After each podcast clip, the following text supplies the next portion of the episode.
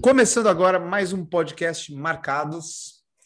Hoje tenho uma convidada especial que foi indicação de uma futura convidada especial que vocês também já vão conhecer, é a Mali. Ela é uma estrategista de marketing, ela se, ela se define dessa forma, e eu quero conversar com ela sobre isso.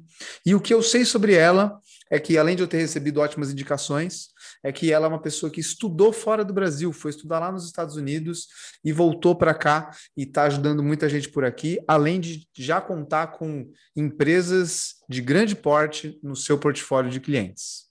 Então, seja bem-vinda, Mali. Muito obrigada, gente. Oi, oi. Isso aí. E aí, Mali, tudo bem? Tudo e vocês, gente. Obrigada pelo convite e vamos lá. Vamos nessa. Ouvi falar muito bem de você. E aí entrei no seu perfil lá do Insta, já gostei de algumas editorias de conteúdo que você faz. Achei. É... Puta. Achei muito, muito, muito, muito direto. Assim, acho que é, é muito, muito fácil a forma que você cria conteúdo sobre estratégia estratégia às vezes acaba virando um bicho de sete cabeças, né? E a gente não sabe uhum. como que eu vou, como que eu vou fazer conteúdo, como que eu vou fazer um Reels, né? Como que eu vou fazer um vídeo de TikTok sobre estratégia. Vocês podem seguir a Mali que vocês vão aprender como.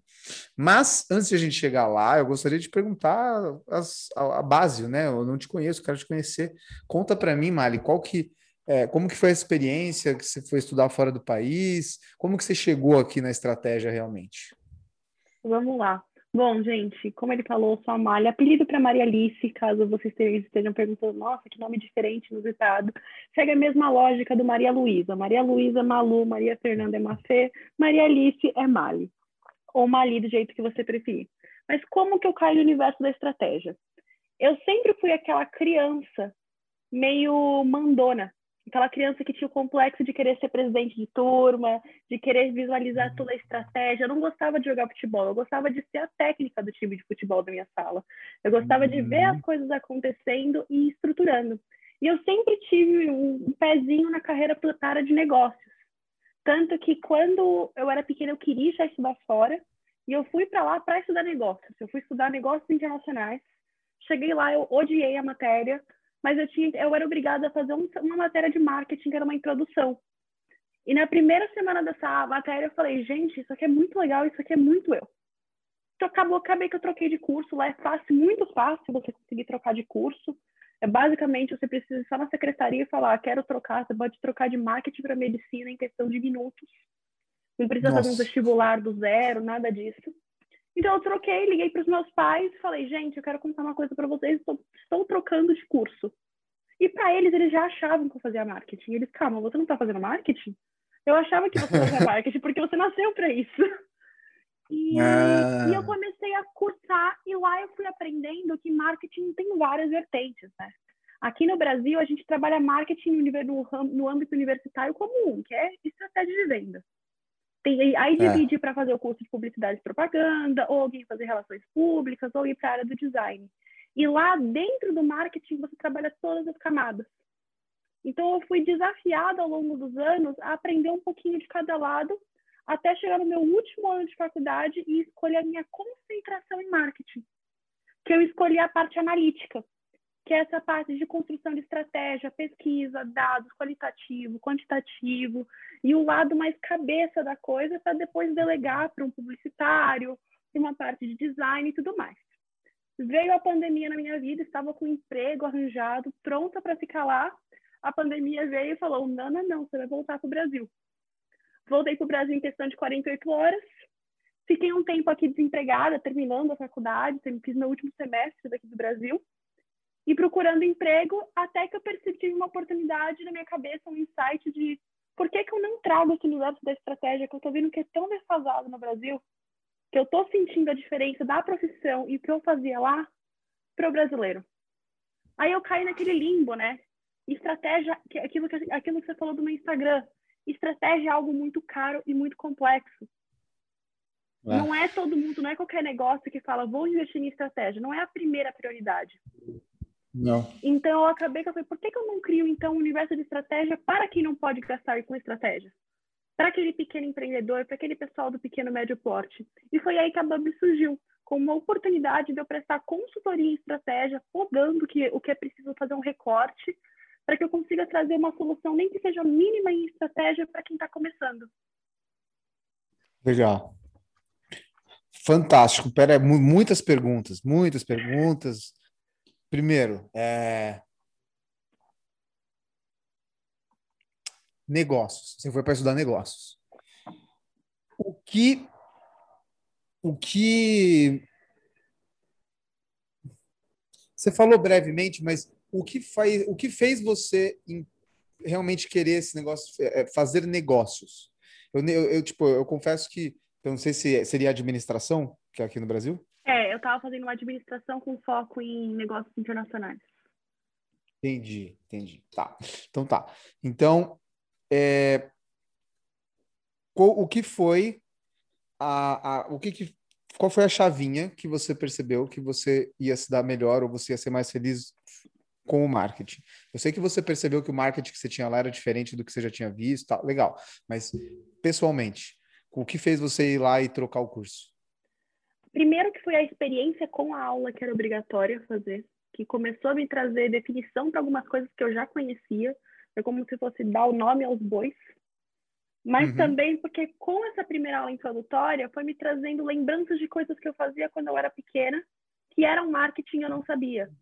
Eu, lembrei, eu lembrava, por exemplo, de eu assistir um comercial da Telefônica ou da Vivo na TV, e eu estar no carro com meu pai um dia e falar assim, nossa, isso seria uma ideia de comercial muito boa. E eu começar a pensar em ações, brincando. Ou eu brincava tipo, de boneca, eu não brincava de ser a médica. Eu não brincava de ser um engenheiro, uma advogada. Eu sempre era a pessoa que criava alguma coisa para televisão. Eu sempre fui muito voltada à área de entretenimento, nesse sentido. Ah, tá. Legal.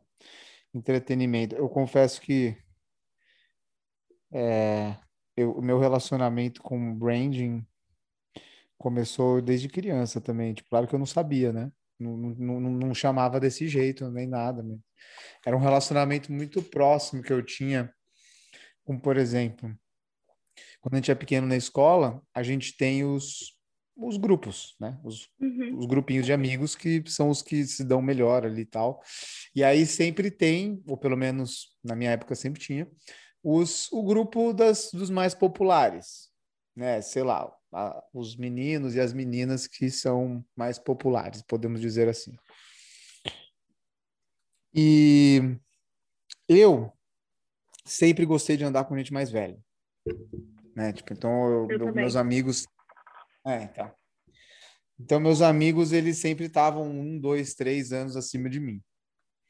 E para eu conseguir entrar nessas, nesses grupos, nessas comunidades, eu ficava observando o comportamento deles. Então, eu falava, ah, o que, que eles usam, né? Qual é a roupa que eles usam, o que, que eles comem, o que, que eles estão fazendo, sobre o que, que eles falam e eu dava um jeito de é, casualmente né, é, demonstrar para eles que eu também fazia essas coisas, por mais que eu não fizesse, mas para mim que eles acharam que eu era da mesma tribo. Né? Então, e cara, se isso não é construção de marca, se isso não é Total, marketing. É assimilação completa. Exatamente. E é tipo, é muito isso, né? A gente, quando a gente. os seres humanos são esponjas, né? principalmente quando a gente é menor, a gente já está sempre absorvendo. Só que a maioria de nós, a gente só tem a capacidade de absorver e não consegue analisar isso que a gente está absorvendo, não consegue ter um olhar de, em terceira pessoa sobre isso que está acontecendo. E eu já conseguia, mesmo sem eu saber exatamente que era isso que eu estava fazendo, entendeu? Então, é, eu, por mais que eu tenha ido para o design, eu voltei dei a volta completa e depois vim voltar no branding, né, na estratégia, muito por causa de, de, dessa coisa que faz parte da minha personalidade também. Gostei, achei interessante essa sua experiência pessoal, né, de desde criança. Você, eu achei legal você falar, não, desde criança eu já era marqueteiro. É, isso é interessante. Isso é vocação que a gente chama, né? É. Eu brinco que eu entro muito naquele meme que o brasileiro nasceu com uma formação em marketing. Porque é. ela estava em mim, eu não sabia. Não, com certeza. Legal. Bom, tá. Então é beleza. É, conta, o que que você é uma curiosidade aqui, né? O que, que, que você fez lá fora? Onde que você estava? Qual, qual, cidade, qual sabe? Eu estava na Virgínia, num lugar no meio do nada, mas que é uma das maiores uhum. universidades privadas do país, chamada Liberty University, Universidade Liberty. E eu fiz duas formações lá. Eu fiz em, em, em paralelo duas faculdades integrais. Eu fiz o business, que é o negócio focado em marketing analítico, que foi essa parte, e eu fiz comunicação estratégica, que é o que seria aqui um, um relações públicas com comunicação social, jornalismo, tudo junto, misturado. Então, eu peguei uhum. dois cursos que eu conseguia combinar as coisas para construir meu portfólio de como profissional e desenvolver minhas habilidades de uma maneira que elas conseguissem agregar uma uma outra. Porra, fudido. Eu, eu me identifico bastante com essas duas matérias. Eu também estaria próximo disso, com certeza. Tinha, tinha alguma coisa mais voltada para branding? Sim, eles tinham formações que eles chamam de. É, eles tinham de design com concentração em branding. Concentração, ah. Aí depois tinha concentração para você fazer peça digital, fazer coisa para videogame. Aí tem uma parte que entra com o universo de marketing fazer packaging. Eles desmembravam muito, porque como é muito hum. grande, eles tentavam dar concentrações para as pessoas. E eles encorajavam muito, é uma cultura muito comum lá, de você fazer mais de um curso. Porque quando você paga hum. a faculdade, você não paga dois cursos. Você tem, você paga quatro anos ali para você estudar o que você quiser, em quanto tempo você quiser. Você paga por ano. Então, quando eu vi que eu tinha quatro anos de bolsa, eu falei, eu vou fazer o que eu consegui fazer em quatro anos para aproveitar. Caralho. Que foda. Não sabia que era assim e também estou impressionado com a sua dedicação. Dois, duas faculdades ao mesmo tempo. Não foi fácil. Não é fácil. Ainda mais falando não, é uma é uma língua estrangeira, por mais que você fale muito bem, eu sei que é diferente, né? Não, tipo, é diferente você é, é, falar conversação em inglês, trocar ideia no bar com as pessoas e você fazer um curso, que você vai fazer provas, você vai fazer TCC, uhum. tudo em uhum. inglês, né? Não, eu lembro que Caralho. é uma renúncia também, né? Porque a universidade lá é aquilo que a gente vê nos filmes, né? Tem jogo, tem festa, tem isso, tem aquilo. E quando você faz dois cursos, você não tem tempo para isso. Não faz então, nada. as pessoas perguntam, nossa, você fez isso na faculdade? Eu, não. Não, não fez, não tive, não tive oportunidade, não tive tempo. Eu trabalhava, estagiava tá... e fazia e estudava. Caralho, hein? Que dedicação, mano. Calma, peraí. Eu quero falar sobre o seu estágio, seu trabalho. Mas antes eu quero falar de, de zoeira. Vamos. Cadê? Você não fez a zoeira, mas vamos Mas eu conheço muito da zoeira aqui. gringa. Se quiser perguntar, manda. Ah, então ótimo. Então, você fala para mim aí, né? Porque a gente tem essa visão de besteróis americanos que a gente assiste, né? De, e como que era na facu, mano? Tipo, você Sei, é que é foda, né? Você tava, em, você tava fazendo quatro, 40 coisas ao mesmo tempo, mas como que era o dia a dia dentro da faculdade? Tá. Sabe? Como que eram as pessoas? As pessoas eram dedicadas, elas não eram? Era muito zoeira. Aqui no Brasil é muito zoeira. A maioria, é tipo 95% uhum. zoeira. São muito poucas pessoas que estão ali de fato fazendo o que você fez, por exemplo. É, tipo, como que as, as fraternidades, rolava isso? A galera, tipo, de fato dormia na, no, no campus? Como que era isso? Então, normalmente, toda falando agora dos Estados Unidos, todas as faculdades você é obrigado a morar pelo menos um ano dentro do campus. Por que morar pelo menos um ano? Para você ter uma imersão, conhecer amigos, para depois você alugar apartamento, ir para fraternidade, sororidade, essas coisas. A tá. minha faculdade, ela obrigava você a morar no campus até você ter 21 anos, que é uma outra modalidade, e não tinha fraternidade ou sororidade, então não tinha aquele chamam de vida grega. O que tinha Sim. era grupos de amigos, por exemplo, a casa dos líderes de torcida, a casa do futebol, a casa do rock, a casa das meninas que fazem isso. Então virava uma, uma certos, certos grupos e dentro do campus me lembrava muito a situação daquele filme Meninas Malvadas, sabe? Que vai explicando as tribos. Porque é muito isso. Você, você chega no refeitório, a primeira fileira são todos os líderes de torcida. Você senta ali no fundo, aí tem uma, uma galera que tem umas cadeiras, tem umas mesas, uns muros, assim, é uma galera estudando, querendo se esconder, assim, não olha para mim. O pessoal do meio que quer ter certeza que está vendo a porta e a, e a, porta de entrada e da saída para saber quem está entrando, quem está saindo, para se cumprimentar. Passa mais tempo dando oi do que almoçando. Então, tem um pouco de tudo. É claro, ali, a minha faculdade mesmo tinha 18 mil pessoas Nossa. ali dentro. Então, é 18 mil pessoas que você acaba que, como é, todo mundo tem a mesma rotina, a gente sabe, toda segunda, quarta, sexta tem a sala, você acaba que vê as mesmas pessoas no, no semestre. Claro. Então, a sensação claro. que eu tinha era que todo começo de semestre eu estava num país novo dentro daquela faculdade, porque eram pessoas diferentes que eu trombava, porque a minha rotina mudava, as minhas aulas mudavam tudo mais. Mas é muito interessante, porque é uma cultura assim, pelo menos na minha, na minha escola. Quando se fala de aula, até que eles são bem focados, mas tocou o sino, acabou a aula, é festa.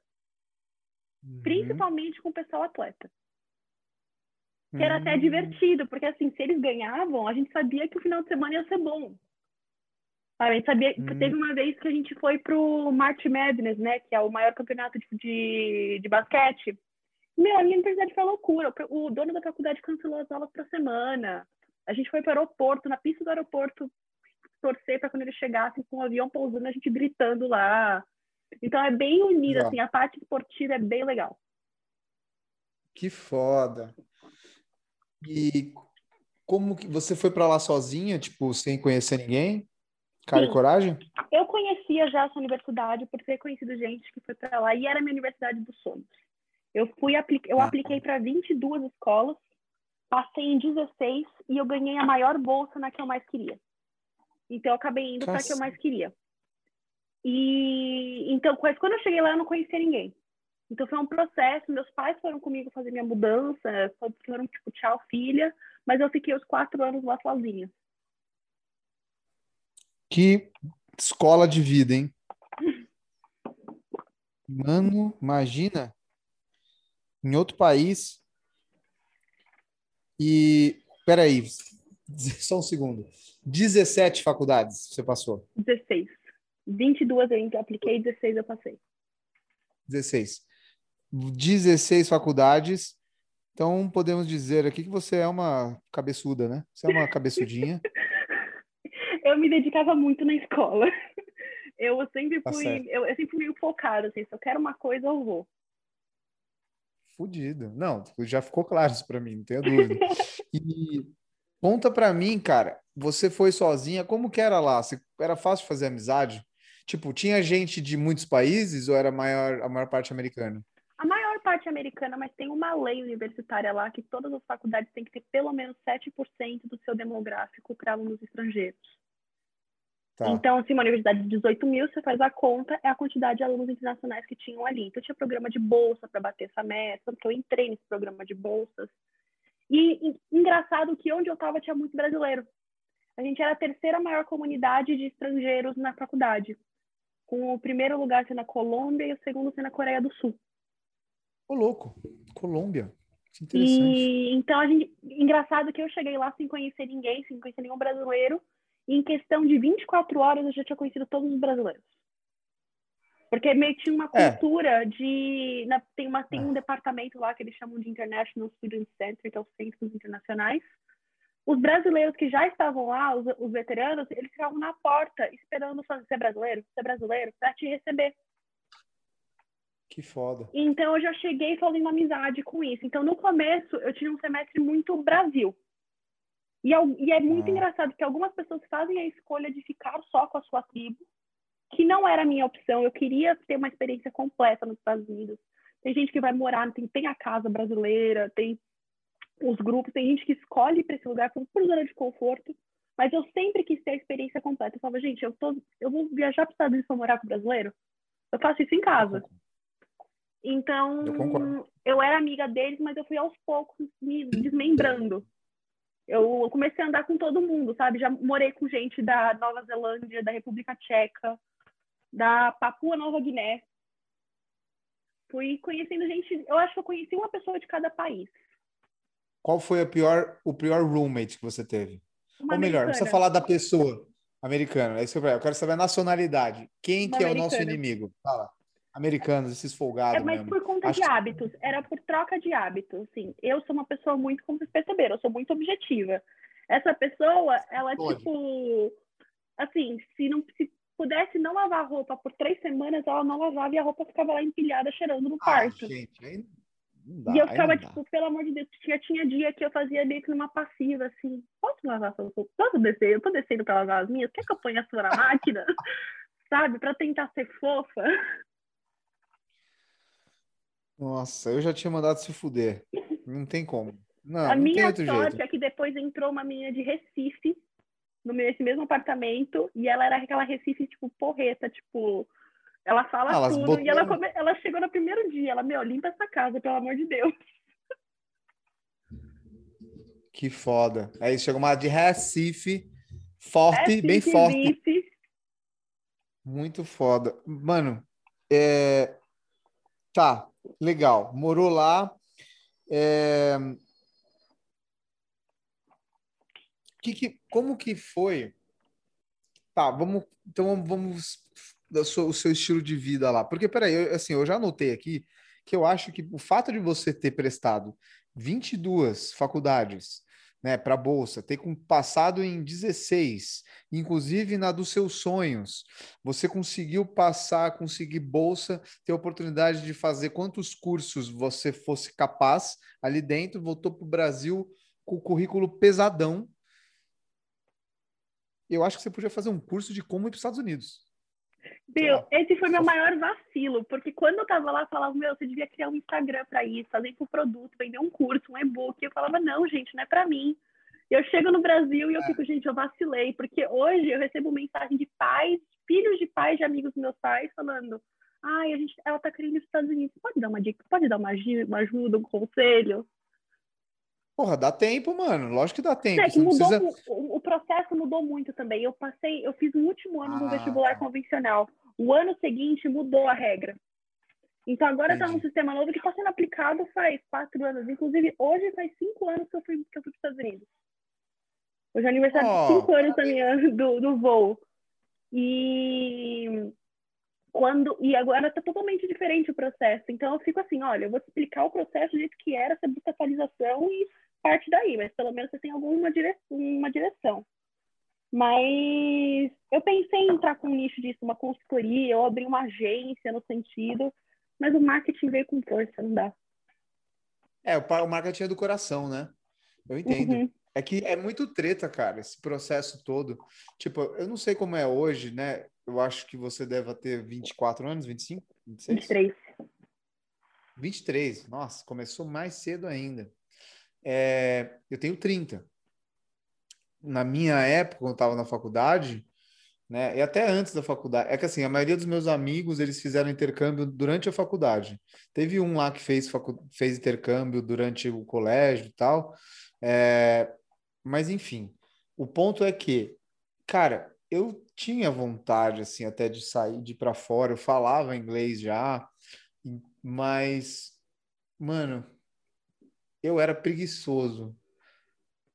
Naturalmente. Eu era preguiçoso, eu era vagabundo, mas quando eu começava a ver o negócio, o processo de para conseguir chegar, mano, eu, eu, desistia. Não é muito mérito, tipo, não dá, não é muito, não dá para nivelar muito por mim. Eu desistia fácil das coisas nessa época, mas era muito complicado, cara, e ainda mais para conseguir bolsa. Eu tô falando que já era complicado para você conseguir uma vaga pagando. Uhum. Entendeu? Tipo, o processo pagando já é, já é difícil. Você conseguiu bolsa. O que deve ser mais foda ainda. O que eu acho que me impressionou foi a minha falta de interesse em fazer vestibular no Brasil. Tanto que eu cheguei no meu terceiro ano, eu não tinha me matriculado para nenhum se não fosse o Enem, porque eu sabia que algumas uhum. universidades aceitavam o Enem como uma maneira de bolsa. E chegou uma uhum. hora que meu pai falou: se você não passar, e aí, o que você vai fazer? Vai fazer um vestibular. Aí eu fiz Mackenzie. E eu cheguei, eu fiz um mês de faculdade no Mackenzie. Eu fiz, passei, fiz letras no Mackenzie por um mês Aí eu ganhei a Qualquer bolsa. Coisa. No dia que eu ganhei a bolsa, eu saí no meio da aula, levantei, o pessoal, onde você tá indo? Eu nunca mais vou voltar. E eu nunca mais voltei.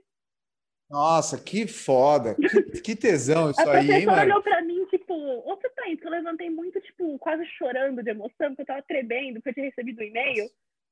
E eu, tipo, onde você tá indo? Eu tô indo trancar a faculdade. Já levantar da mesa, assim, vai, porra, foda-se vocês. É que, tipo, não sei nem se tinha dado tempo de você ter raiva do curso, né? Mas Normalmente... Eu tava num ponto já, tipo, o que, que eu tô fazendo aqui? Porque um fato sobre mim, eu odeio ler. Pode parecer a pessoa mais acadêmica do mundo, mas eu não sou a pessoa que lia. Eu não li um é, então, livro então, da lista de vestibular, aqueles braços cubas, aquelas coisas de diversidade. Ah, mas isso daí não é feito para ninguém ler, desculpa, gente. Mas eu fazia letras. Primeira aula que a gente chega, Dom Quixote. Eu falei, gente, eu nunca li isso. Informação importante para vocês que já me acompanham ou estão me acompanhando agora. No colégio, eu interpretei o Sancho Panza. Podemos continuar com o podcast. Então, aí é... eu fiz Mackenzie, só uma informação aleatória aqui, e inclusive eu lembro que tipo, teve uma. Eu, eu fiz desenho industrial, né? Que depois virou design. Mas no terceiro, não, na metade, vai, no quarto semestre, quinto semestre, eu tive uma crise existencial de tipo, não, preciso ir para publicidade, preciso fazer marketing. Porque eu já estava trabalhando em agência e eu já estava puto com estratégia. Né? Eu estava trabalhando com direção de arte, só que eu ficava puto com o briefing. Eu falava, meu irmão, eu não entendi. né? Para quem que é, como assim, do que está falando, qual que é o the big picture, do que, que enfim. E e aí eu lembro que, tipo, eu falei, ah, vou fazer, vou fazer uma transferência aqui em Mackenzie, também em casa. Vou, vou dar aqui do prédio A para o prédio B. Não. não é assim, velho. É assim. Eu tive que passar, tive que fazer vestibular. E aí fiz o vestibular, passei, desisti em cima da hora, ainda bem. Mas eu, eu uma, uma das coisas que ajudou também a desistir foi eles falaram assim: ó, você vai começar a fazer o curso aí. É, provavelmente no segundo semestre que você já estiver fazendo publicidade, a gente consiga começar a valer as equivalências de matéria que você já fez. Eu falei, meu amigo, mas eu vou fazer um semestre de ética, é, de coisas básicas que eu, já, que eu já fiz, velho. Aí fala, ah, mas é o sistema. Bom, pouco diferente dos Estados Unidos, como você pode perceber. É, não, né? eu consegui. Mas voltando. O que me ajudou a fazer quatro anos é porque eu cortei todas as, as que repetem, né? Sociologia, filosofia, é. ética, toda essa introdução eu consegui cortar dos dois cursos. Olha, eu não, eu não quero falar mal do Mackenzie, sabe? Eu acho que o Mackenzie foi muito bom para mim. É, eu acho que quando eu falo mal de, de instituições acadêmicas, eu falo mal do, da categoria como um todo. Uhum. Eu não, não aponto o dedo para alguma específica. Todas têm problemas, mas eu acho que o sistema está bem, tá meio quebrado, assim, está meio ultrapassado, na verdade. Mas só o fato de a gente ter toda essa burocracia para conseguir, cara, trocar de matéria, sabe? Fazer equivalência, deixar o um negócio mais proativo. Tipo, pensa, é, no seu caso ainda você era bolsista, né? Isso é bom para a faculdade, né? Para que, que eu vou ficar gastando dinheiro com uma aluna que é bolsista duas vezes o mesmo curso, a mesma uhum. aula? Sabe? Tipo, mas enfim, vamos voltar para você. Então, beleza. Me conta sobre o trabalho que você fazia lá. Você falou que trabalhava, além de, dos dois cursos que você trabalhava. O que, que você fazia lá? Bom, Como que você eu, conseguiu isso? Eu rodeei o mundo, né? Vamos começar nisso. Primeiro que contexto para vocês, estudante nos Estados Unidos não pode trabalhar. Trabalho, o trabalho somente é permitido para coisas dentro do campus. Então, trabalho no refeitório, trabalhar na limpeza, no dormitório, em instituições. Porém, a minha faculdade, isso foi um dos critérios que eu queria tanto ir para lá. A minha faculdade é uma cidade. Para vocês terem noção, a cidade tem 25 mil habitantes, a minha faculdade tem 18 mil. Então, a cidade vivia para a faculdade. O Walmart era na faculdade, o cinema era na faculdade, a casa de show, a, a, a emissora de rádio. Tinha um parque de snowboard dentro da faculdade, gente. Então, ah. ali, então eu conseguia muitas oportunidades de emprego. Então, eu comecei com a Sodexo, que, é, que faz cartão de BR, sabe? Sim, eles, sim. eles são uma grande empresa de administração de, de universidades lá. Na parte de alimentação, eles têm parceria com a Coca-Cola, com o McDonald's. Com... Então, eu comecei como administrativa ali, fiquei alguns meses e saí. Aí, eu consegui meu primeiro trabalho assim na área de projeto, administração, quando eu comecei a entrar com marketing numa na montanha de snowboard, que eu, eu era eu, era chamada de operations manager, então eu era gerente de operações. Mas acabava que eu como eu estava fazendo aula de marketing, vinha o gerente e falava: "Ô fulano, me ajuda aí com maior, o que que eu faço aqui nessa postagem? Vai ter uma, vai ter uma a seleção de snowboard dos Estados Unidos está vindo aqui treinar, faz um vídeo para a gente postar". Então eu comecei a fazer meio que tipo a busca. Eles não tinham departamento de marketing e acabou que criaram em cima de mim. que eles viram que eu era mais uhum. útil nessa área do que trabalhar com operação. Operação era assim, gente, o esqui quebra... três esquis quebraram, tem que pedir mais isso. Que era uma parte de logística muito chata. Uhum. E eu estava nesse emprego, só que eu não estava feliz, porque eles não estavam assinando meus horários, minha, meu estágio, e eu precisava de estágio para me formar. E a minha faculdade tem uma emissora de rádio muito grande, que é conhecida como a maior emissora do meu do estado que eu morava. Então eu estava tentando entrar ali na área de entretenimento. Hum. E aí eu passei. E eu caí fora. No mesmo dia eu falei, gente, tchau, vou para a área de entretenimento. E eu comecei lá como estagiária. Estagiária de, de mídia e de on-air, que é quando tem os programas ao vivo, eu fazia a transmissão, ajudava na transmissão no ar e também com a, fazendo com que a gente chamasse de, que a gente chamava de híbrido, né? É fazer com que aparecesse no Instagram o locutor falando, indo para esse lugar, indo para outro lugar, fazendo evento, fazia muita coisa com esporte. Então, eu era aquela pessoa que ficava com o trailer, com a minivan, falando: passa aqui, vem ganhar um adesivo. Aquela coisa bem estagiária. E eu fiz isso por uns sete meses. E aí, a minha chefe pediu demissão. E eu fiquei uma estagiária sem chefe. E aí, o diretor da rádio deu para mim e falou assim: Maria Alice, você vai virar diretora de marketing. Aí eu, quê? Eu sou estagiária. Aí ela, ele, não, quero saber, você vai, a gente precisa de alguém. E eu não vou cumprir, não vou pegar alguém, contratar alguém treinar agora, você sabe o que tá fazendo, vai. E eu, do nada, toquei uma operação com 10 pessoas abaixo de mim, com 20 anos de idade. No começo hum. foi assustador pra caramba, porque eu não sabia o que eu tava fazendo, sabe? O meu primeiro job que eu fiz ali foi cuidar de um show dentro do Lavin. Eu fiquei, Nossa, velho. O que, que eu faço aqui? Sabe, o que, que eu vou... Peraí, Antes de mais nada, a Ivro Lavin tá viva? Ela Brincadeira. Tá viva. tô brincando, tô brincando. Ela é imortal, é, é que... ela é imortal. Porra, a Ivro Lavin é da minha época, não é da época dela. Bom, continua. Conte-me mais. Coisa, Diretora de marketing por 20 anos. Cuidando com a Ivro Lavin. Eu falei, gente, eu não sei o que eu tô fazendo. Ele, não, relaxa, vai fazendo aos poucos. Aproveita que você tem uma equipe, que nessa época eles já tinham contratado mais estagiários e tinha um sistema de voluntariado, a gente chamava de Shadow, né? Existe um programa lá nos Estados Unidos, nas universidades, que é a Sombra. Então, alunos que estão no primeiro, segundo ano da faculdade, que querem começar aprendendo e conseguir um estágio, eles vão fazer sombra. Nada mais é que trabalhar de graça. É sentar lá, ver o que eu estou fazendo e anotar no papel. Até uhum. aprender para depois, na hora de aplicar para o estágio, ter mais chance de entrar. Então, Eles chamam de shadow mesmo? É, shadow. Uhum. Então, a gente fala, tipo, ah, I'm shadowing, eu estou, tipo, sombreando a pessoa. Uhum. Então, eu formei uma equipe em cima disso e comecei a desenvolver.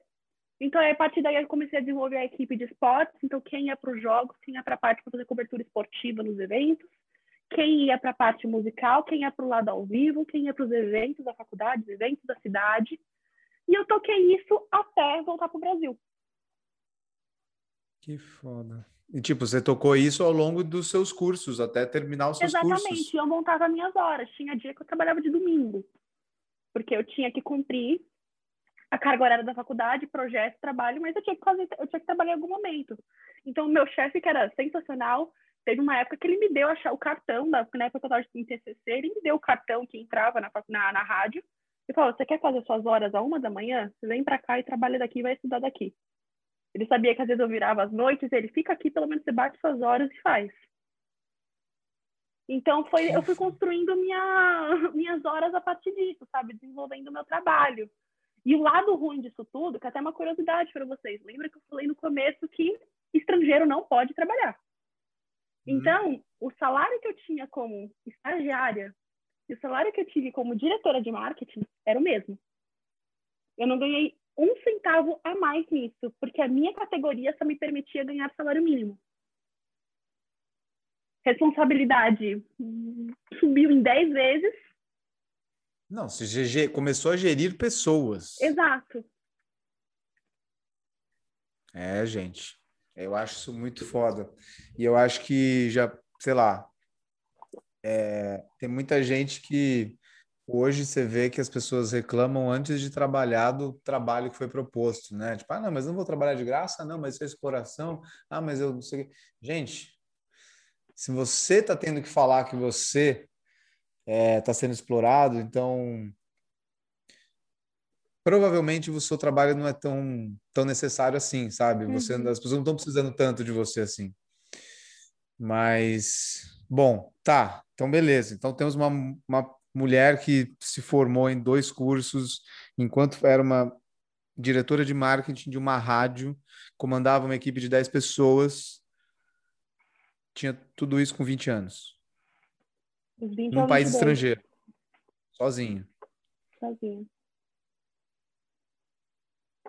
Acho que parabéns, né? Valeu. Hoje eu olho, tá, hoje eu olho e fico assim, na época eu ficava, gente, o que eu tô fazendo? Hoje eu olho e falo, caraca, eu consigo. Oh, legal. Agora deixa eu fazer uma pergunta meio filosófica aqui, porque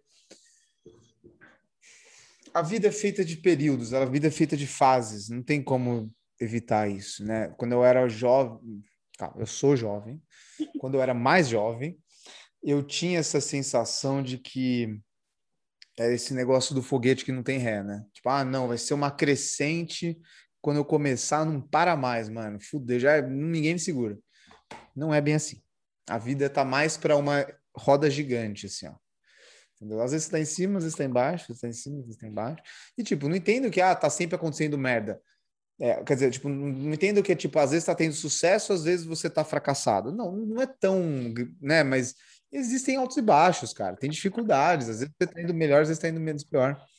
Como que foi para você né, o choque de realidade de, depois que você saiu de, cara, desse, desse universo da faculdade gringa, das, sei lá, a jornada de trabalho barra estudo, sei lá, que você dormia duas horas por dia, foi um negócio frené, frenético.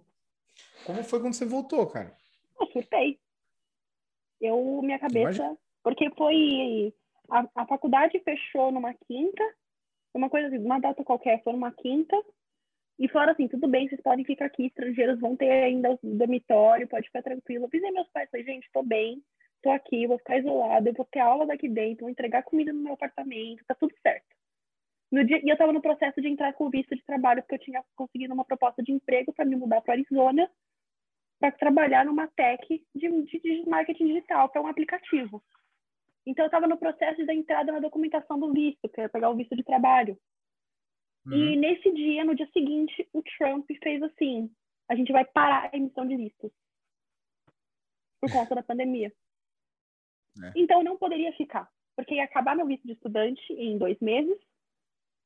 E ia, então, meu pai falou: entra no primeiro avião que você puder. Então, eu peguei o que cabia na mala. Até hoje, minhas coisas estão lá, porque eu ainda não consegui voltar para pegar o resto. O que eu podia vender, eu vendi. O que tem coisa lá que é um depósito na casa de uma amiga. E o resto veio. Então, eu vim, eu vim com uma situação de fracasso.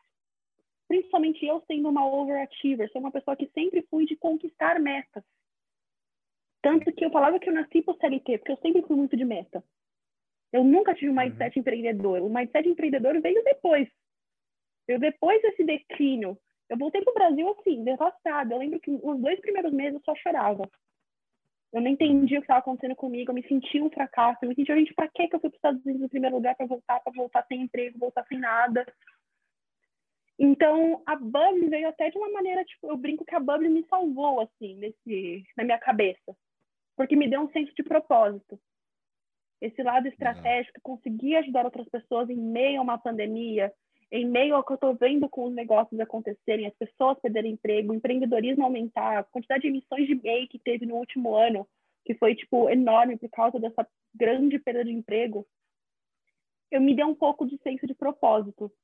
Porque se não fosse a Bubble, eu estaria eu teria entrado numa possível depressão, coisa tipo. Eu, eu tive umas crises de ansiedade, mas graças a Deus já estou de volta pro trilho, mas foi punk. Hoje você tá com uma rotina não tem como ser a rotina que você tinha antes, né? Mas eu acho que também nem é essa a proposta, né? Você não precisa voltar até aquela rotina nunca. Nem acho que quero, você para nunca mais. É, você, você exatamente, você fez aquela rotina naquele momento porque você podia, porque você tem 20, tinha 22 anos e era aquele momento. Não vai fazer isso com 30, desculpa, não faz sentido. É, agora, como que tá hoje assim, sua rotina assim? Você tá tá, você falou que, beleza, a questão do propósito, né, de você ter encontrado um propósito é interessante, mas em relação à produtividade, a trabalho, você está com um ritmo é, que você, tipo, tá conseguindo lidar tanto... Porque eu sei que você, você parece uma pessoa que se cobra muito, né? Então, existe aquela questão de quanto a gente se cobra, o quanto faz sentido dessa cobrança para uhum. realmente ser produtivo, né? Como que tá isso aí para você hoje? Eu escutei uma frase, fiz um curso no começo do ano, numa conferência americana de marketing, que o Seth Godin, o cara lá do Isso é Marketing, ele falou assim: se você fosse seu próprio chefe, é, se, se, se, do jeito que você se trata fosse o jeito que o seu chefe num emprego te tratasse, você teria pedido demissão nesse exato momento. Ele falou isso para a turma. Eu falei, gente, é isso. Se eu, se eu, do jeito que eu me cobro, se eu fosse um chefe num regime CLT falando isso para mim, seria assédio, seria tipo agressão verbal, seria tudo. Traba entrar com causa trabalhista. Então, isso virou uma chave para mim numa questão de pega leve. Eu tenho aprendido que a minha produtividade é melhor quando eu não me cobro. Nossa, eu preciso de um tratamento junto com você. Eu tô, mano, juro por Deus, eu tô numa fase, eu tô tipo já faz umas duas semanas que eu tô eu não estou conseguindo fazer algumas coisas que eu gostaria de estar fazendo, porque eu tô, é um excesso de cobrança. E o excesso de cobrança me desorganiza. Tipo, sabe quando você já acorda atrasado? Uhum. Não, estou falando de horário. Não, eu acordei cedo. Eu acordo cedo. Aliás, um dos maiores medos que eu tenho é de perder horário. Então, tipo, eu sou aquela pessoa que já acorda, ah, ah, ah, sabe? E aí, tipo, é. E aí, só que sabe quando você acorda já, tipo, acelerado, tipo, caralho, já tô atrasado, fudeu, não, que, onde que eu vou? E, cara, não tem condição de você trabalhar desse jeito. Não, não tem condição. Incrível, não, eu, eu coloquei frase. rotinas e eu falei, gente, já que eu tô, já que eu não estou num regime que eu tenho que entrar às 8 horas da manhã, eu vou trabalhar conforme minha produtividade. Então eu parei de me cobrar, eu não, eu não atendo antes das 11 da manhã. Isso é uma regra minha. Eu não atendo cliente. A minha única exceção para atender cliente antes das 11 da manhã é uma cliente que eu tenho que na Austrália, com nosso fuso horário é de 13 horas. Então, ou eu atendo ela às 8 da manhã, ou eu atendo ela às 10 horas da noite. E eu prefiro trabalhar de manhã do que trabalhar atender ela às 10 horas da noite. E é a, é a única exceção que eu tenho. Então, eu comecei a me cobrar, me cobrar menos com as coisas. É claro, eu tenho uma rotina e disciplina em entregar projeto, fazer tempo de pesquisa, mas eu parei de tentar criar um CLT dentro do meu, do meu empreendedorismo. E também aquela hum. coisa, excesso de benchmark, sabe? Eu acho que quem começa a empreender, quem começa a entrar no mundo do marketing, no marketing digital, cai no maior erro da vida de começar a seguir 35 mil contas no Instagram sobre marketing digital. Então começa é. a entrar num benchmark meio que involuntário, você vira benchmark por osmose. Ai, fulano falou é. que tem que postar três dias por dia. Ai, meu Deus, tem que fazer três dias por dia. Ai, fulano falou que eu tenho que fazer isso. Ai, o algoritmo mudou. Ai, isso. Ai, aquilo. E a pessoa começa a entrar numa fobia que não é necessária. Sabe? Faz seu jogo. Se você tem... Uma coisa que tem me dado saúde mental total é... Antes eu tentava muito aumentar a visualização, aquela coisa, fazer growth. Ai, minha visualização tá baixa, engajamento tá baixo. Hoje eu já sigo numa seguinte, numa perspectiva diferente. Eu falo, tá, um dia eu vou ter 350 visualizações, que, que eu consiga ter uma retenção em cima desses 350. Essa é a minha estratégia. Mas se no dia que eu tiver 50 visualizações, eu não vou chorar porque eu tive 50. Eu vou fazer uma retenção em cima dessas 50 pessoas. Lógico. Não Lógico. vou ficar tentando aumentar, vou fazer engajamento, truquezinho, hackzinho para aumentar a visualização. E não você fica naquele, naquela roda do hamster. Você fica caçando infinitamente isso e você começa a consumir só isso, aprender só sobre isso. Aí você cai de novo. Eu sou meio polêmica quando se fala de curso de Hotmart. Se você começa a cair na necessidade urgente de ficar gastando, gastando, gastando, você entra num complexo de Hotmart que você gasta dois mil reais em curso por ano para ficar aprendendo sobre engajamento, mas na verdade você não está engajando com ninguém. Exato. Ótima análise. Assino embaixo da sua análise, Mali. Gostei muito. Isso, isso que você falou, eu volto. Gostei muito. Possivelmente vou roubar de você, mas fica tranquilo que eu te menciono. Benchmark por osmose, porque de fato, né?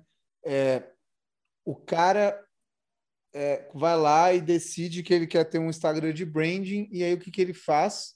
Ao invés de ele seguir ou se relacionar com pessoas ou empresas que tangenciam o outras branding. áreas do branding, ele começa a seguir todo mundo que tem branding na bio.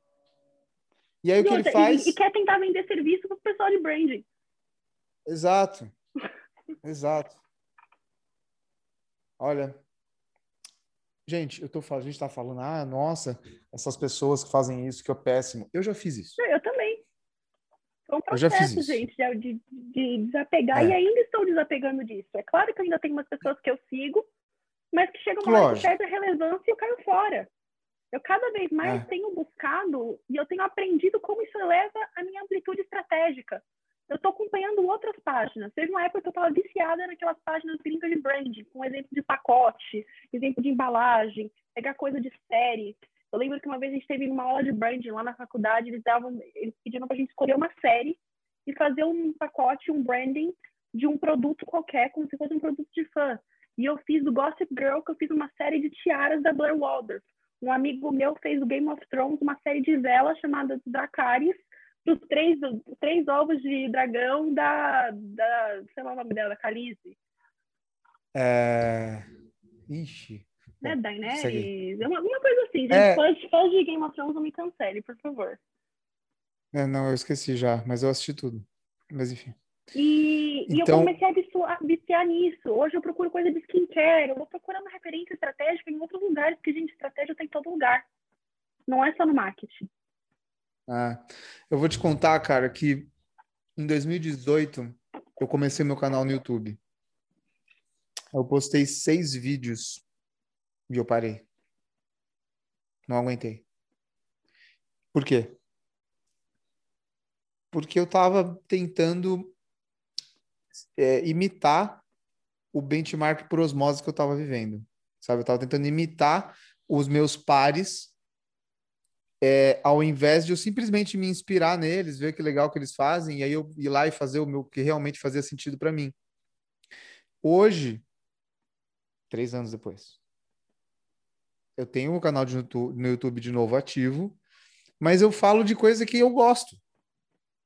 Tá ligado? Você acabou de falar, ah, eu vou pesquisar skincare. Cara, eu eu gosto de estudar cases de, de marca. Esse é, eu sou nerd das marcas. Não é uma coisa que eu gosto de fazer porque eu quero ficar rico com o branding. Não, não. Eu, eu quero ficar rico. Não precisa ser só com o branding, mas é, eu gosto. Então hoje, tipo, o, eu tenho o um quadro que é de análise de marca.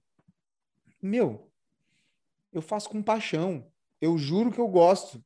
Eu, eu tipo, eu tenho tesão em falar da marca e, meu, olha a estratégia que ela deu, olha que sacada, olha não sei o quê. Então, assim, enquanto eu estava tentando me enquadrar num, né, no, no, no, que eu via os outros fazendo, eu era infeliz, eu não conseguia. E aí, eu, e aí que foi aí que teve um momento aí, um turning point, que, porra, eu comecei que eu tava, eu percebi que eu tava começando a ficar triste fazendo o que eu gostava. Eu falei, uhum. não, peraí. Tipo, eu larguei tudo, sabe? Eu tenho a minha própria empresa, eu não devo nada para ninguém. Eu larguei tudo para arriscar tudo para fazer o que eu gosto. Por que, que eu tô triste? E aí eu percebi que eu estava entrando muito nesse vórtice do que você chamou de benchmark por osmose. Eu tô fascinado com esse, com esse termo. Muito foda. Eu, Mas enfim. Eu sou meio nerd, tá? Eu vou fazer uma referência aqui agora que talvez quem, quem assistir vai falar, meu, quantos anos você tem? Eu gosto muito, eu gostava muito de Power Rangers quando eu era criança. E a analogia que eu tenho com isso é: a gente não precisa de cinco Rangers vermelhos. O Megazord tem todas as cores. A gente não precisa de cinco Rangers vermelhos. Então a gente não precisa de cinco pessoas falando sobre hackzinho de engajamento. Se cada, se Olha. Malha, eu já, eu, não, eu já te sigo. Eu já te sigo. Não adianta, já relaxa, eu já tô te seguindo. Você eu compro seu curso? Eu já estou te seguindo, velho. Você já está no meu podcast, caralho, para de querer. Sério mesmo, gostei muito. Primeiro que você usou Power Ranger, porque não, não era da sua época, era da minha época. Exatamente. Eu tinha os bonequinhos que viravam, você apertava o cinto, eles viravam a cabeça e eles morfavam. E é uma ótima análise. É uma ótima análise. Você falou com Power Ranger para querer me agradar. Você podia falar não, isso com qualquer eu coisa. Amo, eu amo Power Ranger. Ah, não. Eu já fiz teste de ah, aniversário que eu era Ranger Rosa. Ai, ai. Eu queria ver essa foto. Então, deixa eu voltar com você para o tema aqui, gente, não para o tema, mas porque a gente estava conversando. Uhum. Legal, então beleza, você voltou, cara, momento difícil, mudou completamente a rotina, teve um baque, teve uma crise, encontrou o propósito na Bubble. Conte-me sobre a Bubble. Fala mais, o que, que você, o que, que você está fazendo na Bubble e depois a gente fala do futuro. Mas me fala dessa transição, como que você começou a Bubble? Como que foi a primeira ideia? De falar, ah, isso é uma ideia, isso aqui dá para fazer. De começa pelo fato que eu falei para vocês, eu nunca tive sonho de empreender. E foi literalmente, gente, eu sentada nesse quarto aqui, que é o meu quarto, num puff, cansada de ter visto Netflix depois de duas semanas de ter terminado a faculdade, sem ter uma matéria para fazer. Eu deitada assistindo série, falando, não aguento mais ver série, que do nada veio na minha cabeça. Eu vou abrir uma empresa. Foi literalmente isso. Aí eu comecei, a, peguei um papel, comecei a jogar ideia de nome. E eu falei, tá, vou procurar, vou procurar. E eu comecei a jogar uns nomes aleatórios, tipo Maria Alice Marketing, uns nomes bem consultório de dermatologia, assim. E eu ficava, não pegava. Aí eu falei, não, eu tenho que buscar alguma essência, alguma coisa que me defina. E bubble, além de ser a bolha, tipo bubble, de bolha de sabão, bubble é um termo usado no inglês para descrever personalidades. E eu lembro que uma vez eu coloquei uma caixinha de perguntas no Instagram pessoal, eu perguntei para os americanos, se pudesse definir uma palavra, aquelas trends, aquilo que todo mundo faz. E eu recebia muita resposta falando, você é uma pessoa muito bubbly. E bubbly é uma ah. pessoa alegre, uma pessoa viva. Ah. E, e eu falei, e veio na minha cabeça a palavra. Aí eu falei, deixa eu ver se está disponível aqui no Instagram. E eu joguei bubbly. E eu comecei meu arroba, quem me acompanha desde lá do zero, era bubbly branding. Porque eu comecei com branding. Só que eu falei, ah, é eu tô entrando numa, numa caixinha, sendo que eu gosto de outra área. Uhum. Aí eu troquei, coloquei Bubble Marketing hoje. Mas a minha meta é conseguir o direito do nome Bubble, porque tem um infeliz no Instagram que usou esse, comprou esse arroba, pegou esse arroba há mil anos atrás, não usa, tá inativo, e eu não consigo pegar, e eu tô lá implorando pro cara para conseguir o arroba Bubble. Mas hoje, a Bubble é uma, uma empresa em consultoria e estratégia. Por que, que eu não sou uma agência? Porque eu não executo projeto.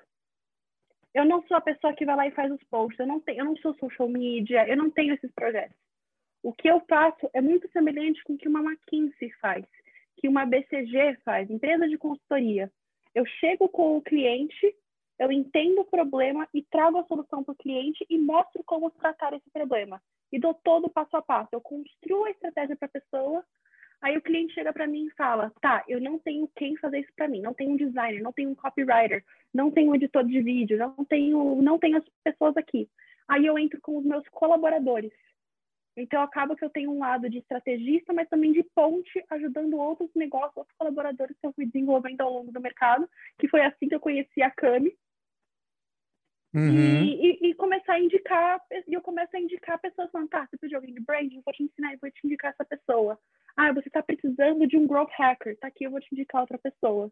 Mas acaba que eu sei um pouco de cada coisa porque eu crio a estratégia e eu dou para a pessoa executar. Sim. É muito próximo com o que eu, é, como eu posicionei a Manifesto. Eu tenho uma consultoria que eu abri há seis anos atrás, chama Manifesto. Começou como um estúdio de design. Eu sei que você que está ouvindo isso provavelmente já ouviu antes. Me desculpem, gente, eu tenho que conversar com as pessoas. É, fundei a Manifesto seis anos atrás, começou como um estúdio de design, a gente faz, fazia identidade visual, né? E com o tempo eu, obcecado pelos processos de criação da marca, eu fui me, aproxima, me aproximando mais do branding e da estratégia de marca. E hoje a Manifesto ela é, é uma, um escritório de branding, mas a gente é especializado em estratégia de marca. Então, normalmente, a gente vai até, no máximo, o Brand Guide. Uhum. Sabe? Então a gente faz toda a parte de diagnóstico e pesquisa, faz a, a, parte de definição de, de público, definição de proposta de valor, para chegar no posicionamento na identidade da marca, empacota isso. Tó. Ah, mas eu quero um site, eu quero não sei o quê. A gente indica. Eu delego. É. É isso aí. Eu faço isso com a parte mais de venda. Eu, eu, como eu, eu entrei no guarda-chuvinha do marketing, eu ainda tenho o luxo de conseguir puxar um pouco de venda, puxar um pouco de endo. Ah, eu preciso de uma estratégia de recursos humanos. Eu fiz um case por uma marca que eu fiz a estratégia de endomarketing para recursos humanos da marca. Então, por isso eu até coloquei uhum. na minha bio, estrategista de marketing e desenvolvimento de negócios. Porque eu acredito que uhum. o marketing não é só o lado que a gente trabalha para fora, né? O marketing também a gente tem que cuidar Com de certeza. como que o funcionário está vendo a marca. Sabe? Pode certeza. um funcionário falar mal da marca, você causa um escândalo enorme. Já era. Exatamente. Então eu vejo de uma maneira bem integrativa a coisa. E de acordo com a necessidade, passa adiante. É tipo um clínico geral na medicina. Aham, uhum, aham. Uhum. É exatamente. É exatamente. E conta para mim, então, depois que você descobriu o nome e tal, é, hoje, né, já, já trazendo mais para hoje, é, quais são os tipos de serviço que você, que a Bubble oferece? Além do, da, do curso que eu, eu, se eu não me engano, você, eu vi um curso lá. Um isso, curso, eu, tô, eu tô com uma mentoria, uma imersão que eu vou fazer agora no fim do mês, que é a primeira vez que eu vou fazer isso, na verdade, ensinando a minha metodologia, que eu desenvolvi, que é o método Bubble. Eu, hoje eu tô com uma vertente de querer capacitar também profissionais no ramo da estratégia, porque eu descobri que as pessoas não sabem fazer estratégia.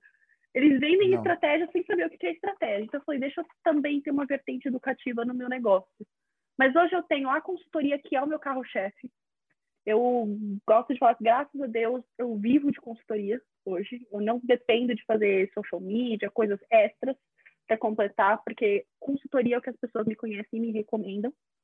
Eu tenho um programa de mentorias também, que é uma eu, eu, eu faço a diferença da minha consultoria com a minha mentoria, que a mentoria é aquela pessoa que fala, eu quero, eu quero fazer uma estratégia contigo, mas eu quero não precisar te contratar depois para fazer as estratégias, porque eu quero aprender a fazer estratégia. Então, o processo Exato. inteirinho da mentoria, da, da, mentoria é: vamos criar a sua estratégia e eu vou te mostrar o processo criativo para criar suas novas estratégias. Exato. Então, é um acompanhamento Exato. de oito encontros com isso. Aí eu tenho outro serviço que é o plano de marketing, que é o meu mais focado em empresas maiores, dentro ainda do pequeno médio porte, empresas mais estruturadas, em que eu construo o manual do marketing da marca todas as forças, identifico desde o primórdio da marca até as estratégias, até as ações, o que, que vai ser feito, divido por quarters, é uma coisa bem business. Né? Eu faço como se fosse um relatório de investidores, praticamente. Tá? Relatório Sim. que eu já fiz de 200 páginas para apresentar. E eu vivo nesses três produtos e, periodicamente, a gente entra com um produto ou outro, porque é, tem que dançar conforme a música, né? Então, eu já com fiz certeza. o meu e-book, que é o método Bubble, e agora eu tô com a imersão. Sensacional. Tá feliz? Tá gostando? Eu amo. Eu amo de paixão o que eu faço. Eu hoje eu até fiz um post essa semana no Instagram. Eu realmente me sinto sortuda por fazer o que eu faço. Eu vi. Porque não é o meu sonho não era esse. O meu sonho, eu falava que minha vida perfeita era acordar, pegar o um copo de Starbucks nas ruas de Nova York, aquela coisa e, e correndo para aula para trabalhar numa agência de publicidade dando ideias sem me ignorada, sabe? Eu, uhum. eu, isso era o meu sonho. E agora eu ter, é meio passo agora empreendedora coach, né? Ah, eu trabalho, faço minha própria hora. Quando eu quero trabalhar, eu trabalho. Quando eu não quero. Mas não é sobre isso. Eu vejo que a Bubble é uma fada madrinha para negócio. Porque uhum. o marketing faz as coisas acontecer.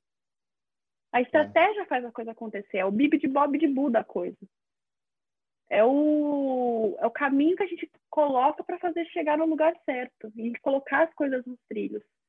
Então eu sinto como a Bub, eu voltando para o Brasil, hoje eu vejo um certo propósito por trás de tudo, de uhum. tinha um motivo para eu voltar. E eu não podia ficar com o ouro que eu tive nos Estados Unidos só para mim e jogar só numa empresa e falar, eu sou de vocês, eu sou a preciosa, my precious, do Senhor dos Anéis, sabe? Eu não podia ficar presa nisso dentro de uma empresa. Eu precisava jogar isso e espalhar. E agora a minha uhum. meta com a empresa é fazer com que outras empresas usem o método BUP. Sabe? Outras empresas aprendam estratégia e consigam disseminar a palavra, porque a palavra da estratégia, né? Porque uhum. eu estou num ponto que hoje eu não tenho agenda, sabe? Eu não consigo atender todos os negócios que eu quero, porque eu trabalho com a demanda da minha hora. E o dia, infelizmente, tem 24 horas. Eu preciso dormir, eu preciso estudar, eu preciso comer.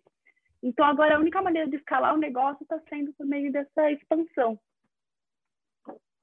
Achei interessante na sua fala que, mesmo com. É que assim, cada um tem a sua experiência, né? uma frase que eu gosto de falar muito, né? acho que também nesse podcast, uma senhora muito sábia uma vez me falou, ensinou a frase que experiência é um farol virado para trás. Né? Cada um tem a sua. Não adianta eu falar para você da minha experiência, porque é um farol virado para trás. Eu não consigo virar para você, você não vai ver.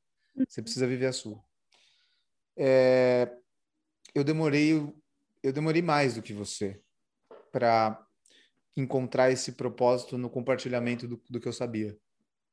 Eu achava que eu ia ser feliz construindo uma consultoria de renome, sendo aqueles estúdios. Não, nunca, nunca quis ser uma agência grande, mas eu queria ser aqueles estúdios independentes charmosos, que ganham prêmios, reconhecidos por tal coisas. Uhum. Então, isso fez com que eu me fechasse no meu próprio mundo, a ponto de eu não conseguir criar um networking, porque eu estava numa briga comigo mesmo, falando, não, eu vou ser foda, eu vou, eu vou ganhar desses Oscar aí, eu vou... sabe? E depois que eu comecei a comunicar na internet, é, na, na minha conta pessoal, né, comecei a produzir conteúdo, eu descobri que, de fato, o que me deixava realmente feliz era seguir com uma declaração de propósito que eu tinha escrito muito tempo atrás. Que eu, eu tinha escrito que eu, eu queria usar o branding, eu queria usar a estratégia para ajudar é, as pessoas a se responsabilizarem pela mudança que elas estão tentando fazer no mundo. Porque é o que você falou, marketing, né, comunicação, estratégia, é agente de mudança. A gente está sempre querendo casar uma mudança. Essa mudança pode ser o cara comprar alguma coisa, pode ser o cara se inscrever, votar, é, enfim, é isso que a gente quer, né? E o marketing consegue fazer isso. Ele é bom, ele vai fazer isso acontecer. Mas sob a que custo? Né? Uhum. Né? Sobre qual que é o porquê que você está fazendo isso. Qual é a moeda de troca? Então, eu acho que nós, enquanto profissionais do marketing, da comunicação, da estratégia, é, nós não podemos cair na mesma bobagem que a publicidade caiu né, na década de 90 e 2000, e que, que era simples fato de, para manter o business girando, a gente precisa vender a mídia e a gente vai fazer o que tiver que fazer para vender esse serviço, foda-se com a empresa, foda-se se dá certo, se não dá, eu não sei se você chegou a ouvir muito disso, mas teve muitos colegas meus, talvez um pouco mais velhos, que, cara, tinham empregos dos sonhos em agências daqui de São Paulo, enormes, com propostas para trabalhar fora, e os caras simplesmente largaram tudo, cara, e foram morar no mato.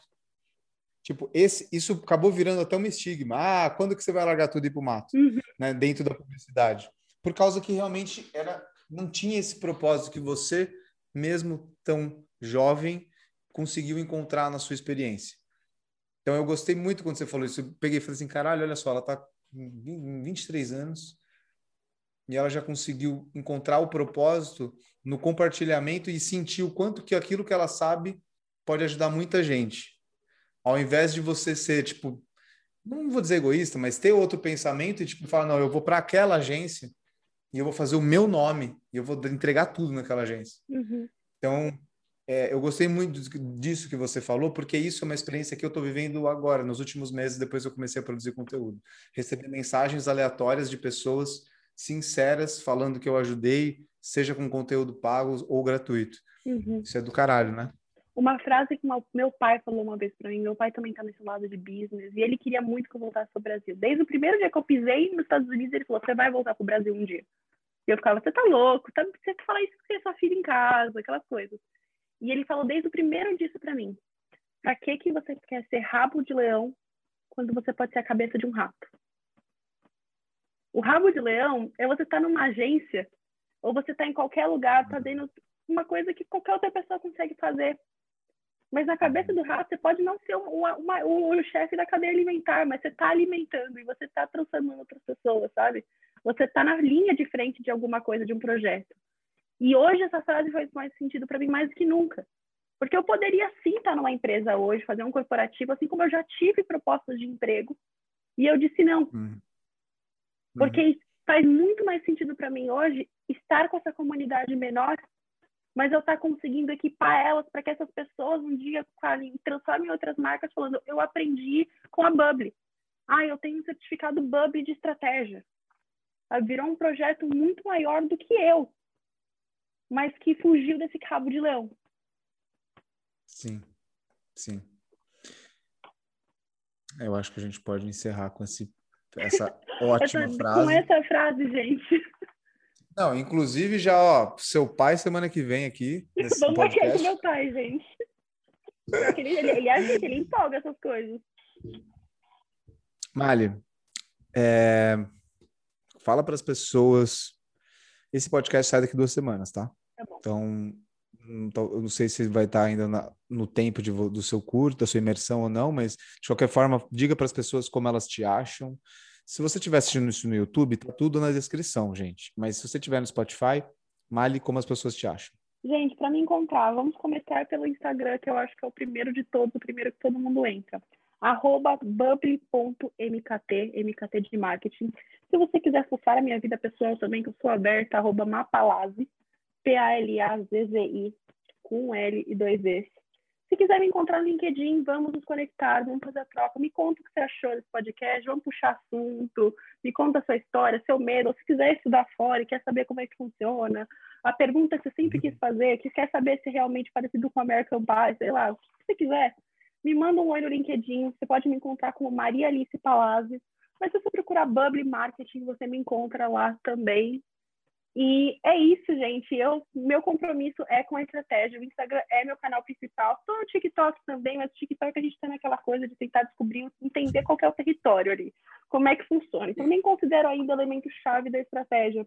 Mas o meu compromisso é com a estratégia, você me seguindo, você acompanhando o meu trabalho. A minha intenção é fazer com que você saia mais estratégico do que você entrou.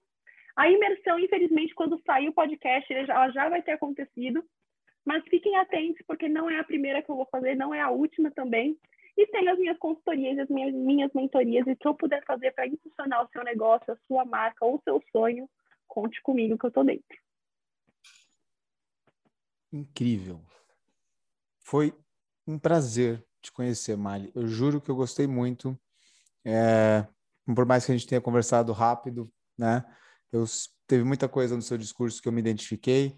Acho que a gente acredita, a gente pensa de, jeito, de jeitos parecidos em muitas coisas e com certeza não vamos continuar conectados. Com certeza. Obrigada tá pelo convite e eu também vou te trazer na Bubble. não tenha dúvida. Conta comigo. Qualquer coisa que você precisar, eu tô lá. Tá bom? Muito obrigada pessoal, pelo você convite que... obrigada por ter escutado, pessoal. Não, imagina. Que puta experiência foda. Pessoal, você que está aí, eu agradeço a sua audiência. Bom, você deve me conhecer, mas no Instagram você me encontra como o André Lona. Tudo junto? Tudo né? fácil. O André Lona. É... Eu tenho que dar algum recado? Acho que hoje não tenho nenhum recado para dar. Não tenho. Então é isso. Então eu agradeço vocês que sigam a Mali, sigam o conteúdo da Mali. Fudido, adorei esse papo.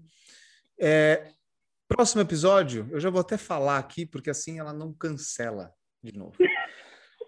Próximo, próximo episódio, a gente vai falar com a Cami, do Oria Branding. Mito. Faz tempo que eu, faz tempo que eu sigo a Cami, estou bastante ansioso para esse papo. Mas é isso. Mali, mais uma vez, muito obrigado. Valeu. Tá bom? Gente, obrigado por acompanhar. Vejo vocês em outro conteúdo. Tchau. Beleza. Ufa. Top. Espera aí. Malho, eu quero te fazer um convite. Você consegue ficar 10 minutinhos? Consigo. Tá bom. Só um segundo.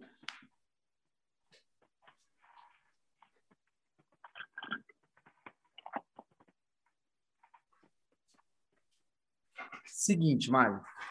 É, eu tenho uma comunidade. Uma comunidade fechada, é, que eu chamo de Marcando, tá? Deixa eu, te, deixa eu já te mostrar aqui rapidinho. E é, nessa comunidade eu dou aulas, né? Eu faço lives faço calls, na verdade, né? Não faço live, são calls aqui no Zoom mesmo, só com o grupo fechado, aonde eu falo sobre assuntos dentro de um currículo que tem a intenção de ensinar as pessoas a fazer branding, ensinar elas a parte de estratégia de marca, tá? Uhum. É... Deixa eu te mostrar. Então, veja. Ó, esse aqui, você conhece o Notion? Você conhece? Sim, né? sim. Então, tá, Notion é a nossa vida. Então, tá aqui. Então, além de um grupo no Telegram fechado, essa aqui é a, é a home, né, do grupo marcando. Então, a gente tem o cronograma, que onde está o nosso calendário, aqui está Table View, mas a gente tem o calendário View, tudo bonitinho. Olha aqui a Mali. E você vê aqui, ó, cada call eu abordo um assunto, posicionamento, design thinking, a gente faz modelos de estudo de caso, modelo de aula, participação uhum. especial com outros profissionais.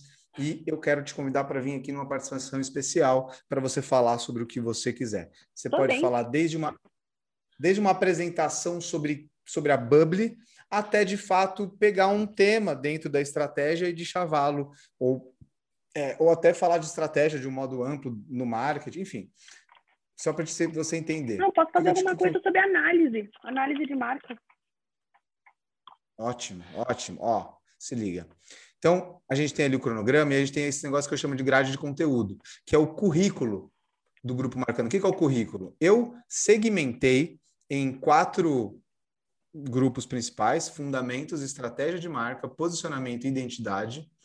É, como se, para a pessoa conseguir fazer estratégia de marca, ela precisa passar por essas etapas. Então, a uhum. parte de fundamento é a parte de teoria, conceito, mindset, tudo que envolve é, o que a pessoa precisa saber teoricamente para ela conseguir fazer um trabalho de branding. Aí Sim. vem a parte de estratégia de marca, que aí tem o workshop de estratégia, você tem que aprender a fazer facilitação, tem os sprints, a parte de mapeamento, é, canvas do negócio, tem a pesquisa de público, tem, e tudo isso aqui, assim, esses cinzinhas é tipo as tags que está meio que pré só colocado aí para as pessoas terem uma noção do que vai vir. Uhum. E aí eu cada aula eu vou colocando aqui, tipo, criando um grande banco de dados de, de, de informação. Que da hora. Tá ligado? Aí tem o posicionamento e por fim a identidade. Então aqui a gente já teve todas essas aulas, ó. Então aqui no caso, esse aqui Brand Guidelines foi com o Cristiano Gonçalo, que é um colega, um cara que eu conheço, que ele é professor do Senac, então, aqui eu sempre coloco uma na página uma apresentação de quem é o convidado, coloco os links dele, e aí fica a gravação da aula, que aí demora mais ou menos é, uma hora aí, tá? Uhum. As pessoas, algumas assistem no ao vivo, mas a grande maioria assiste, porque isso aí fica assiste fica gravado e ela pode assistir no tempo dela e depois ela só ela deixar um comentário aqui, que nem esse cara deixou, ó, deixando aqui o link para o site que comentei durante a... enfim, Tá Tecnologia maravilhosa. Tá? Então, a mim, meu convite é esse. Não, tô dentro, você quando você quiser. Ah, assim eu me apaixono. Então, ó, vamos lá. Que, que dia que eu, que eu gostaria? Poderia ser na toda qualquer quinta-feira. A verdade é, é Quinta-feira para Essa... mim é melhor, porque segunda, terça e quarta eu tenho aula. Tá. Quinta-feira às 18 horas. Tem como? Fechou. Quinta-feira que vem, dia 26? Isso. Fechou. Fechou? Aí, ó, você me fala depois o tema da sua aula e tudo mais, que eu preparo aqui é, essa página. É, eu vou colocar uma, a, sua, a sua mini bio, vou colocar o tema aqui, ó, Brand Guidelines, que você vai me passar, se você quiser me passar qualquer outro link seu ou qualquer uhum. coisa, porque aí isso aqui, lembrando, você ainda consegue tentar direcionar alguém para sua imersão, eu acredito, né? Porque vai ser, por mais que a pessoa assista no gravado, as pessoas costumam assistir no final de semana, sim, sim. enfim. Tá bom? Não, perfeito. Então, já te adianto, eu vou fazer alguma coisa com análise qual e quant para ajudar nessa tá. parte de construção de pesquisa, estudo de marca. Tá bom. Combinado. É um bem bastidor da coisa. Análise qualiquante. Combinado, Mali. Muito obrigado por você topar. Fiquei muito feliz. E de é verdade, não é demagogia, não. Eu realmente gostei muito do papo, velho. Não, Fiquei foi muito bom. Foi muito bom. Gostei muito da sua experiência de vida, cheio do caralho. Né? Agradeço a Cami por ter me, me indicado e conte comigo de verdade o que você precisar de mim. E vou, eu tô por enquanto, quando enquanto eu tô fazendo aqui a pós, eu tô meio parada de live, mas normalmente eu tenho esse esquema de aula no, na live do Instagram, que é minha, minha Bubble Live, e vou te puxar um dia para entrar comigo nessa, então. Não, me chama, e inclusive eu já até te deixo avisado, porque é o seguinte, esse grupo que você viu, ele tá, ele tá lá descrito em modo piloto aqui, ó, porque de fato ele ainda, eu não, as pessoas não sabem que ele existe. As 35 pessoas que estão aqui dentro são pessoas do meu mailing pessoal, meu mailing pessoal, do minha newsletter, as pessoas que assinam a minha newsletter. E aí eu convidei elas, falei, gente, é o seguinte, eu vou deixar dois meses testando para eu deixar a operação redonda, Tipo, tem várias coisas que eu preciso organizar ainda, porque aí depois eu vou começar a cobrar um, uma mensalidade. E aí eu vou liberar para todo criou um, Você criou um business model aí dentro, tá incrível isso. É, exatamente. Então, tipo, ainda não tô, sem, não tô divulgando. Tipo, às vezes eu posto no meu stories, aí grupo marcando, mas é foda. A galera chove, cadê, caralho? Cadê essa porra? Eu falo, calma, calma. Mas é.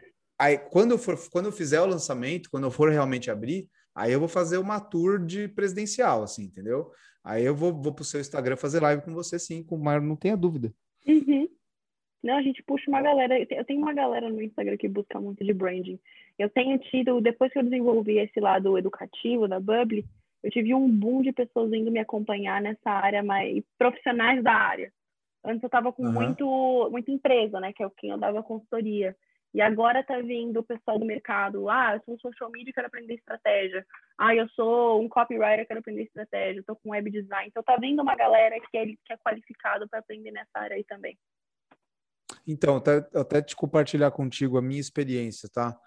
É, que eu ouvi você falando lá, né, sobre as suas frentes de negócio hoje. O que, que eu vejo? É o seguinte, Mali, para mim, eu tenho a maior, a maior parte das pessoas que me seguem são pessoas que querem aprender o que eu faço, porque elas querem fazer também. E aí aquilo, tem a maioria é designer que está querendo colocar estratégia no seu processo de criação. É, tem gente do, do tráfego pago que quer aprender a fazer branding, tem gente, enfim, como você acabou de escrever, são profissionais. Essa é a maior parte. Aí a gente tem o quê? A gente tem do outro lado, nós temos empresas que podem pagar por um projeto de consultoria. Uhum. Então, são empresas que eu jogo para manifesto, para minha consultoria mesmo. No meio, a gente tem os empreendedores, que eles não têm dinheiro para pagar por um projeto de alguém, só que eles também não estão interessados em ficar fazendo curso para aprender branding, porque eles não querem aprender para ensinar, para fazer os outros. Não, eles querem aprender, eles querem uma empresa. Então, uhum. esses caras eu jogo para mentoria. Entendeu? Então é tipo a mentoria eu, eu cobro a hora dos caras, eu não faço por eles, eu só ensino eles a fazerem. Então, tipo, quando você descreveu o seu modelo de negócio, eu me identifiquei bastante porque eu falei, ah, ela tá fazendo, ela tá pegando no mercado basicamente exatamente o que eu tô fazendo. É exatamente isso. Você joga, quem quer aprender de verdade é curso. É curso, comunidade fechada. Quem precisa do que você tem, mas não pode pagar por um preço de projeto? Mentoria. Quem pode pagar o seu projeto? Consultoria. É aquela coisa, se você não pode executar, eu te ensino a executar. Aí você Exato. vem comigo na mentoria. Bem, eu te pego na mão e eu te ensino, se você não quer que alguém execute por você. É isso aí. É, é isso bem mesmo. interessante. Agora está vindo uma galera, assim, uma galera mais velha, empreendedores, ou até já pessoal mais desenvolvido, né, com um negócio bem, bem estruturado, negócio de 10, 15 anos no mercado, mas que falou que por conta da pandemia, fala assim, tá, mas eu não quero que você faça para mim, eu quero aprender o que você faz. Eu quero que você me faça o uhum. serviço, mas eu quero que eu faça aprenda. Eu estou fazendo agora um plano de marketing para uma agência de marketing médico, porque eles nunca fizeram plano de marketing na vida. E eles querem começar a criar esse serviço. Aí eu falei, bom, você compra o meu plano e uma mentoria. Porque eu faço o plano para você e na mentoria eu te ensino como eu vi esse plano. Uhum, uhum.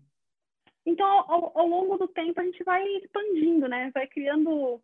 É errado, errado a gente falar isso, mas é uma pirâmide. É, não deixa de ser. Não, não deixa, deixa, de, ser. ser. A gente tem que crescer exponencialmente. É lógico, a verdade é que não vai, não vai chegar ninguém bater na porta e não ser atendido, entendeu? Exatamente. Alguma coisa, de alguma forma, a gente consegue. E eu não tenho intuito nenhum de virar esse perfil, o perfil de 20 mil seguidores no Instagram. Nenhum. Não quero. Zero interesse. Cara, você sabe que eu, eu, já, eu, já, eu já achei que eu. Cara, eu, sei lá, a vida que eu tenho hoje com mil seguidores, eu não posso reclamar, mano. Eu mal lancei os bagulho. Uhum. Eu não lancei. Eu tô ganhando mais dinheiro com mentoria do que eu ganho com a minha, na minha consultoria, quase. Sabe? Então, enfim. É, aquilo que eu falei do CLT. As propostas é o seguinte, eu com. Agora eu, com, eu com 3 mil seguidores, eu ganho duas, três vezes mais que eu ganharia numa agência. É. Não, hoje eu olho e falo, não, não dá, não é para Com mim. muito mais sanidade mental, não tem Exatamente. a menor dúvida. E fazendo, ah. pegando projetos que eu acredito. Pegando é. projetos que eu tenho com o cliente e falo, tá, eu realmente vejo que eu consigo ajudar essa pessoa, não é fazendo qualquer um. É. É o bagulho do propósito, né? Nossa, muito bom, Mário. Muito legal. Difícil de acreditar que você tem 23 anos. Tá? Muito legal. Não estou falando que é mérito, uhum. demérito. Não, cada um tem a sua caminhada. Mas eu acho que você está numa posição muito confortável. Eu digo confortável pensando no quanto tempo você tem de vida ainda. Eu acho muito legal. Acho que você tem muito. Você, você vai ser muito grande ainda. Por mais que você não queira ser grande, vai ser grande do seu jeito, tá? Eu tô falando isso porque você é boa. Dá para perceber que você é boa e você é rápida. Você é rápido, você faz, você executa. Isso é o que mais mata hoje em dia, as é. pessoas não executarem. Fica parado esperando a hora de acontecer. Mas é isso. Obrigado de verdade, foi um prazer grande de verdade conhecer, gostei muito de você. Semana que vem temos uma aula juntos e, meu, a gente mantém o contato próximo, tá? Tamo junto. Ah, vou montar os slides. É, tipo, tem coisas dos stories, né? Se não fez o story, o Instagram não viu. Se não, se não tá lá, não é. existiu. Pelo amor de Deus, né? Vou aqui no meu também. Mas é bumerangue ou foto? É foto. Eu usei aqui do meu. Vou fazer um bumerangue. Não no filtro. Não vai sem filtro mesmo. Um, dois, três e. Opa, não foi o bumerangue. Um, dois, três e. Aê! É mar, Fechou, marca, mar, mar, marcados o nome do seu podcast? É, marcados. Fechou. É tudo então... que eu então faço tem, tem, tudo que eu faço tem um radical marca. Então, é mar, o podcast Marcados é o grupo Marcando. Eu tenho um quadro no IGTV que chama Notícias Marcadas. Não, sensacional. Marcando, marca, é sensacional. E marcando, e marcando é a tradução literal de branding, né? Exatamente. Mas é isso aí, querida. Vai descansar. Obrigado de novo. E nos falamos em breve. Tchau, tchau. Tchau, tchau, querida. Beijo.